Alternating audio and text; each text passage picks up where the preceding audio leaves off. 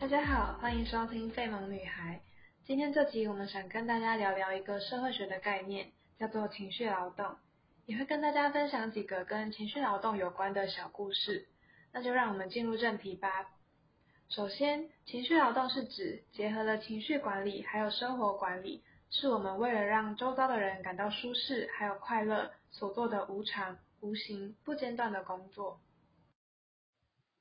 简单来说，就是我们在与人相处的时候，需要控制自己的情绪，让对方感到亲切、舒适，确保相处是在和平的状况下进行。像服务业就是需要用到大量情绪劳动的职业，最经典的就是空姐、空少。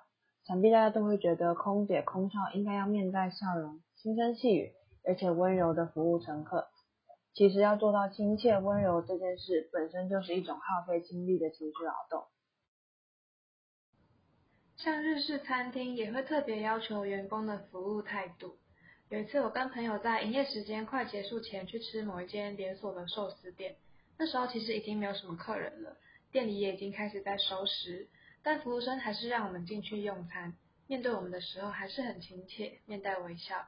不过，当服务生一离开桌边，没有客人需要服务时，他就开始大声的跟其他员工抱怨今天遇到的客人。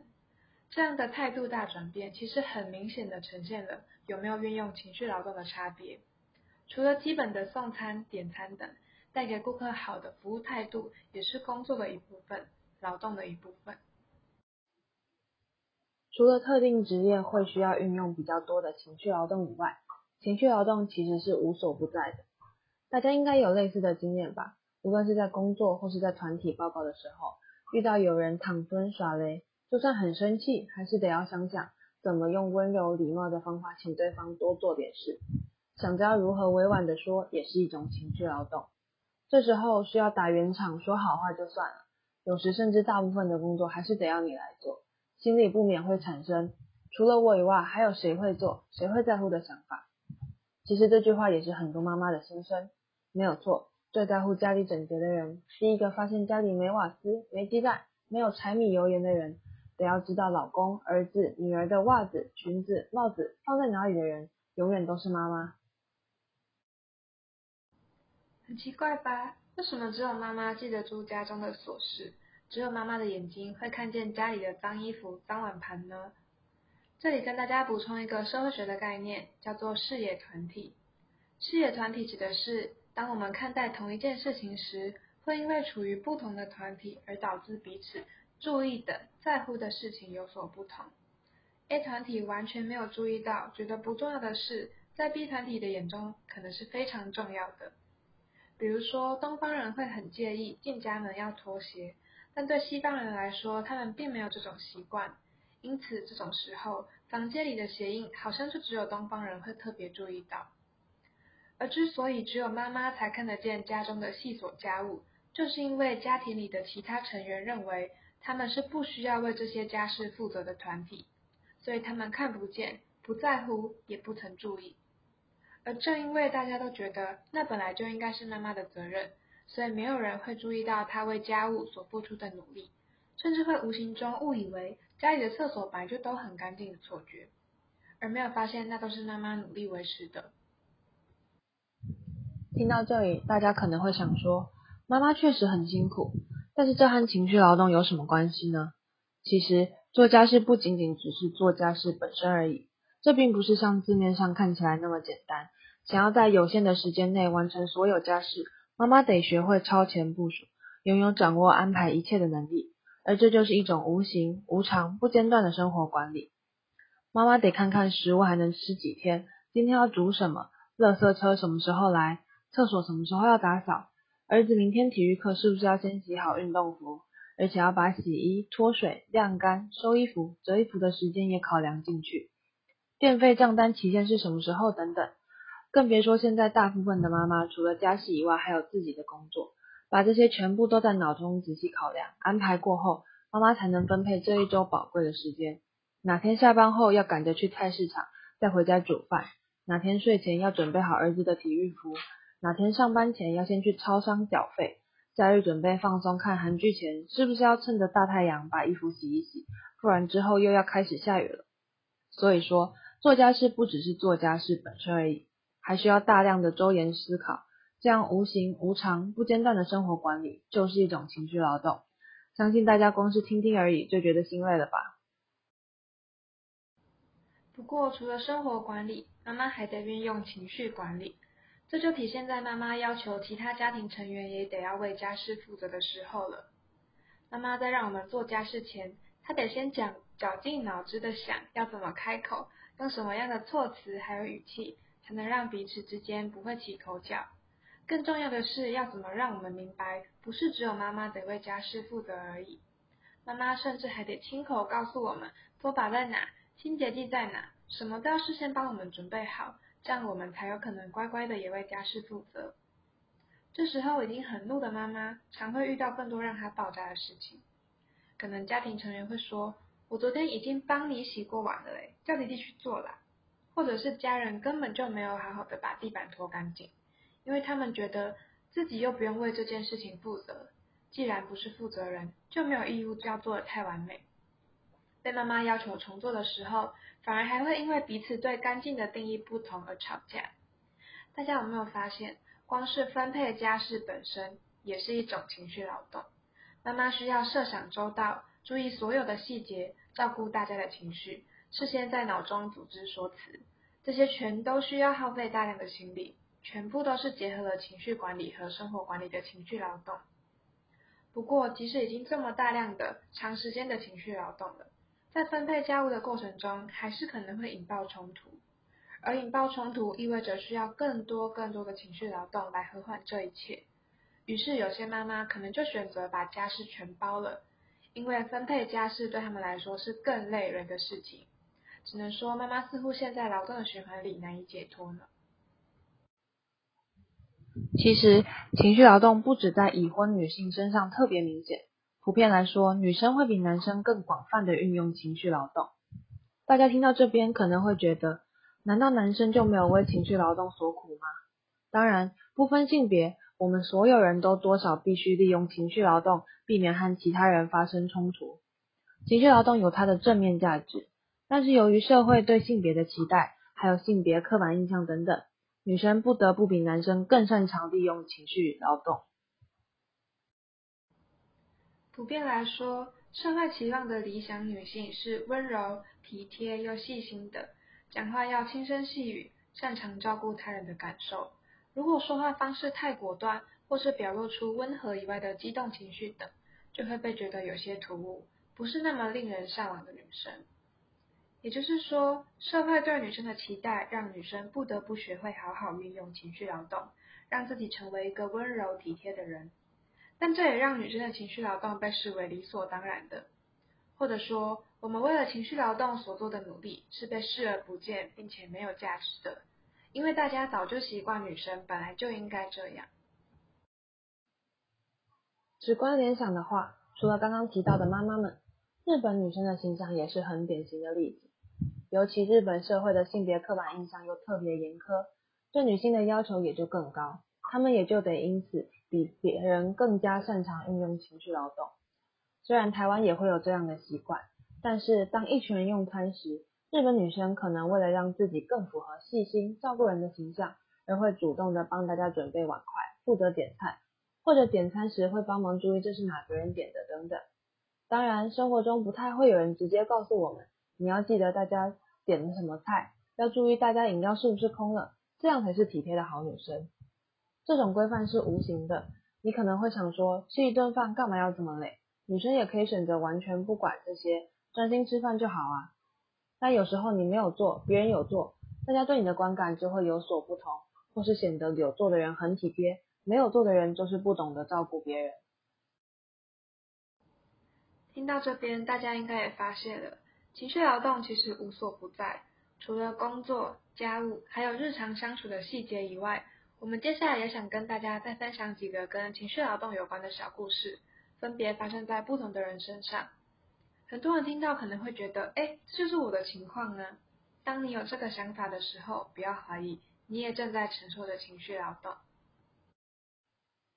首先是有关 A 小姐在高潮的故事。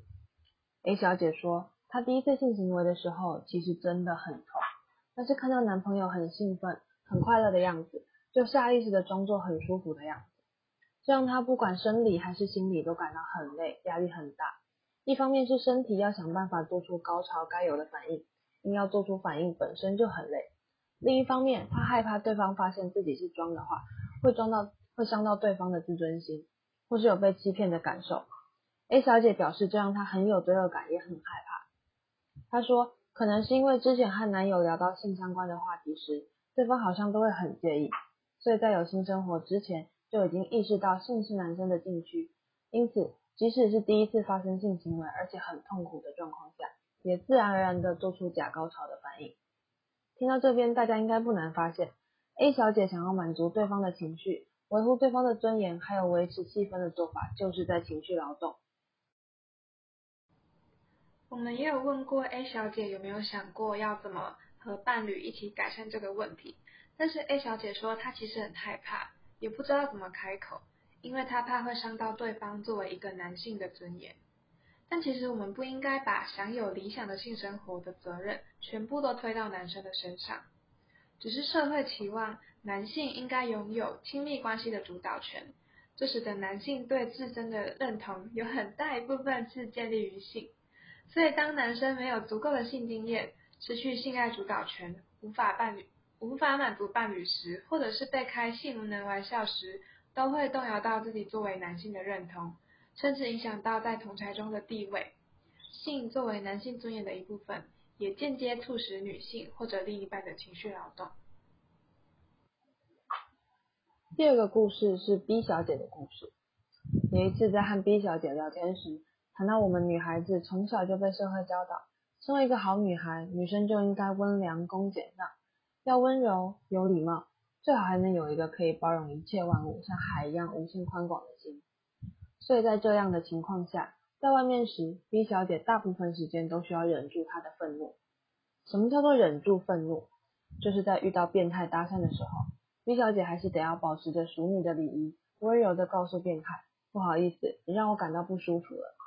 即使内心非常想要直接破口大骂，你干嘛搞什么鬼？别碰我！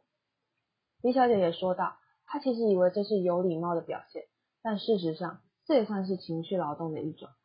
当 B 小姐遭遇到不舒服的事情时，她自己竟然不自觉的还想着不要给周围的人添麻烦，不要让任何人难堪，不要把事情闹大。情绪劳动都成为本能了吧？如果你曾经羡慕过男生，可以随心所欲，想要发泄情绪就发泄情绪，无论做出任何举动都不会被指责不雅观、不淑女。不用担心这个，担心那个。其实这是因为你已经受到社会对于女性的规范束缚太久，情绪劳动太久了。最后一个是典型的家务情绪劳动小故事。C 小姐跟我说，她在结婚之后最常抱怨的事情就是。为什么一定要我说了才会去做？碗要等到他说了才有人要洗，衣服要等到他提醒才记得要洗、要收、要晾、要折。为什么没有办法自己主动去做呢？他老是这么跟我抱怨。很神奇的是七小姐的丈夫不能理解她对于主动做跟被动做这两者的执着，他不能理解七小姐对于这件事情的歇斯底里。丈夫认为家事只不过是一件小事。只要你讲一下，我就可以帮你做啊。但这就是情绪劳动的一种呈现方式。对于姬小姐来说，每一件家事都要她分神去管理，三催四请才有人要来完成。明明是共同的家务，却说的好像是帮忙。所以，为什么家事就该女生来做？为什么非得要人家拜托才愿意做呢？C 小姐的故事听起来好像很熟悉。似乎是会发生在每一个人家中的日常对话一样，但是其实像 C 小姐这样需要管理家中大小事、分配工作的行为，也是一种情绪劳动。家庭主妇这种必须精准掌握整个家的大小事的压力，在小孩子出生之后只会不断增加。那么问题来了，男人难道没办法主动去承担一部分的家务吗？女人什么时候才能从无止境的情绪劳动中解脱呢？在节目的最后，我们来谈谈情绪劳动究竟该如何解决。有一本书叫做《拒绝失衡的情绪劳动》，里面提到女人该停止完美主义了，因为作者认为女性的情绪劳动是整个社会从小培养的，女性已经习惯处理这些琐碎的事情，情绪劳动变成是一种日常。要阻止这种情况的发生，他觉得要建立在女性的放下上，停止觉得男人做不好，即便做不好，也要给对方时间学习，久而久之，男人就能够真正的成长起来。说实话，我们觉得这个解决办法听起来很无奈，有点像是无可奈何之下做的妥协，有点像是在说没办法，我为了不要情绪劳动，只能忍受现况，只能等你从头学起。但是，请大家也要记得，情绪劳动其实是一种很强大的技能，能够让我们和身边周围的人生活得更好。情绪劳动的价值不输给身体劳动或者工作的价值。如果想要减轻情绪劳动的失衡，大家就得为自己的生活承担责任，创造自己的情感连结，自己来决定生活中事情的优先顺顺序，而不是活在别人为他们打造的生活步调当中。在这样的情况之下，女人也应该要丢掉那些为别人牺牲的想法，转而将情绪劳动这样的技能用在自己身上，为自己创造一个更美好的生活空间。别再将情绪劳动视为纯粹照顾他人的工作了。我们可以利用这个强大的能力，把自己打点得更好。例如在职场上，我们可以发挥情绪劳动的能力，指派任务对我们来说是轻而易举的事情，而关注细节能够让工作完成得更完美。我们甚至会拥有更好的纵观全局的能力，这些都是情绪劳动带给我们的长处。那我们今天就差不多聊到这里了，希望大家经过这一集能够更加了解情绪劳动，并且灵活运用，把自己的生活过得更好。谢谢各位的收听，我们是费蒙女孩，拜拜。